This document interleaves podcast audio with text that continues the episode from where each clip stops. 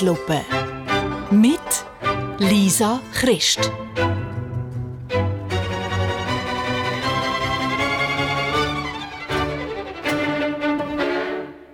Ich habe mich nicht mehr im Griff. Es artet aus und ich kann nichts machen. Sie wird einfach immer stärker. Meine Schadenfreude. Gerade letztes Wochenende wieder. Da haben sich im deutschen Wolfsburg ein paar KlimaaktivistInnen bei einer Porsche-Ausstellung von einem Autohaus am Boden geklebt. Der Besitzer hat sich von dieser Aktion aber herzlich wenig beeindrucken Wo es Zeit war für ein Feuer oben, hat er das Licht und die Heizung abgestellt, seine Jacke vom Haken genommen und die verdutzten Demonstrierenden in der kalten, dunklen Halle hocken. Geschehen, recht, habe ich gedacht. Ist doch einfach nur konsequent. Ist ja schließlich nicht seine Idee gewesen, sich dort am Boden zu kleben. Für das haben sich die verwöhnten AkademikerInnen ganz selber entschieden. Wer handelt, muss auch die Konsequenzen tragen.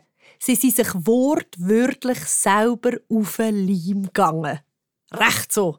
Endlich werden sie mal vorgeführt. Die guten Menschen, die mehr Besseren, die, die uns immer allen sagen dass sie so viel besser machen und so viel besser wissen.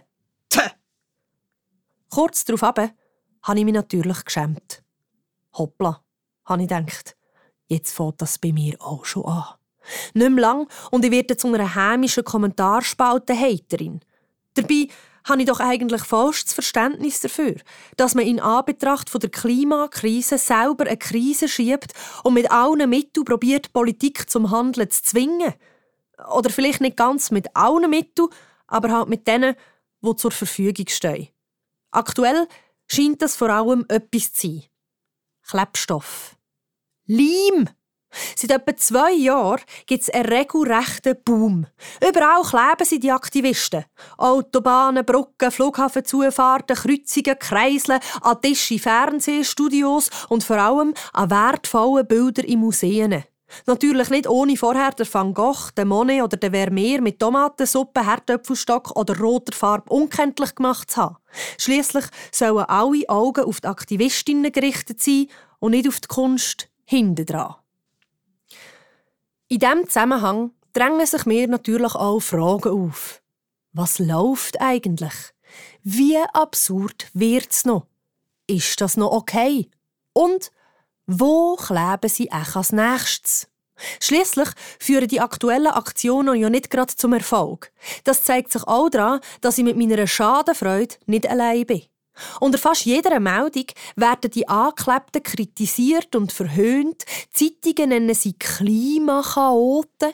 Und sogar der grüne Stadtpräsident von Bern, der Alec von Graffenried, fragt sich in einem Beitrag von SRF Online, ob die Situation denn wirklich so verfahren sei, dass es so eine Aktion brauche. Er finde, für das sei jetzt der letzte Zeitpunkt. Man müsse argumentieren und sich in die Diskussion einbringen, anstatt zu protestieren. Ich frage mich, wie er sich das vorstellt, das Mitdiskutieren. Wo soll man das genau machen? Kann man ihm anrufen? Oder meint er im Internet? Auf Facebook, Instagram, TikTok, YouTube? Aber, aber da passiert es ja schon. Und der demokratische Weg kann er ja nicht wirklich ernst meinen. Spätestens nach der Ablehnung vom CO2-Gesetz sollte klar sein, dass wir mit dem Mehrheitswillen in diesen Belangen nicht weiterkommen. Also, ausser die aktuelle Plakatkampagne vom Bund schlägt ein. Weil, wenn etwas die Leute überzeugt, dann Schuldgefühl. Alleine geduscht, Energie verschwendet. Aber Hauptsache, die Weihnachtsbeleuchtungen hängen schon. Aber zurück zum Thema. Wie soll man sich jetzt genau in die Diskussion einbringen? Man kann ja schlecht einfach ins Bundeshaus spazieren und mitreden. Also, ausser man klebt sich an so einen Politiker. Vielleicht ist ja das der nächste Schritt. Einfach mal an eine Abgeordnete kleben und mit ins Parlament marschieren. Wie früher als Kind, auf den Füßen der Eltern. Am besten, man klebt sich gerade an jemanden dran, wo man jede Wortmeldung mit einem Gegenargument unterbrechen kann. Ich sehe es schon vor mir. Im Morgengrauen, hinter einem Busch warten und dann, hopp, von hinten Huckepack Anzug vom Roger Köppel leimen. Das geschah ihm recht, dem vermaledeiten, klimaleugnenden, ui, uh, nein, jetzt passiert es mir schon wieder. Die hure Schadenfreude. Ich muss mich echt mal ein bisschen zusammenreissen. Vor allem, auf welcher Seite stehe ich eigentlich? Bin ich jetzt gegen Klimaaktivismus oder gegen Klimaleugnung? Oder bin ich einfach gegen das vorherrschende Klima, das eine wirkliche Gesprächskultur verunmöglicht? Ich meine, klar ist es lustig, wenn man sieht, wie andere scheitern. Vor allem, wenn es Leute sind, die scheinbar alles besser können und machen als man selber. Aber was bringt es, wenn wir immer nur darüber reden, wie etwas gesagt worden ist und nicht über das, was gesagt wird? Wieso diskutieren wir immer und immer und immer wieder über die Form, wenn der Inhalt doch schon längstens klar ist? Der Klimawandel trifft uns alle. Ob man daran glaubt oder nicht.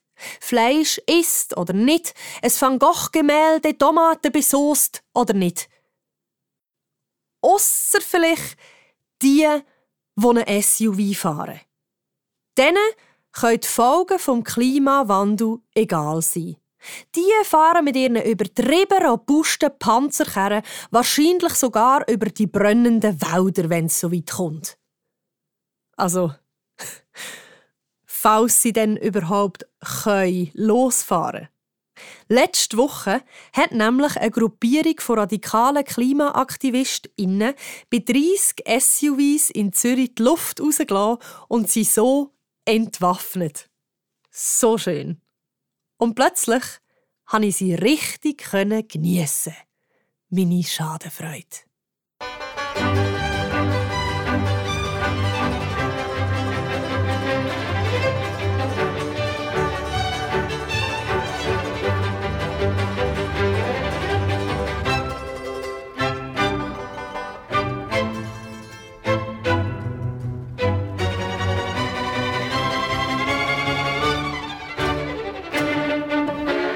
Zeitlupe. Mit Lisa Christ.